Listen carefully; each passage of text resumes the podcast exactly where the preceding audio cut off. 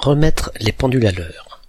Remettre les pendules à l'heure, c'est se mettre d'accord sur une base de discussion, en général pour pouvoir avancer, aller plus loin, mais aussi rétablir la ou une vérité. Lorsqu'un débat multi-intervenant s'enlise et part à la dérive, il peut être nécessaire de remettre les pendules à l'heure pour que la discussion devenue stérile se calme et reparte sur des bases saines.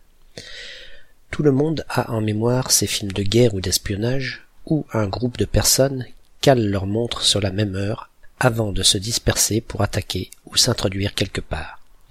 Cette expression, dans son premier sens, est simplement une métaphore sur cette synchronisation de l'heure entre des personnes devant agir en concordance en même temps.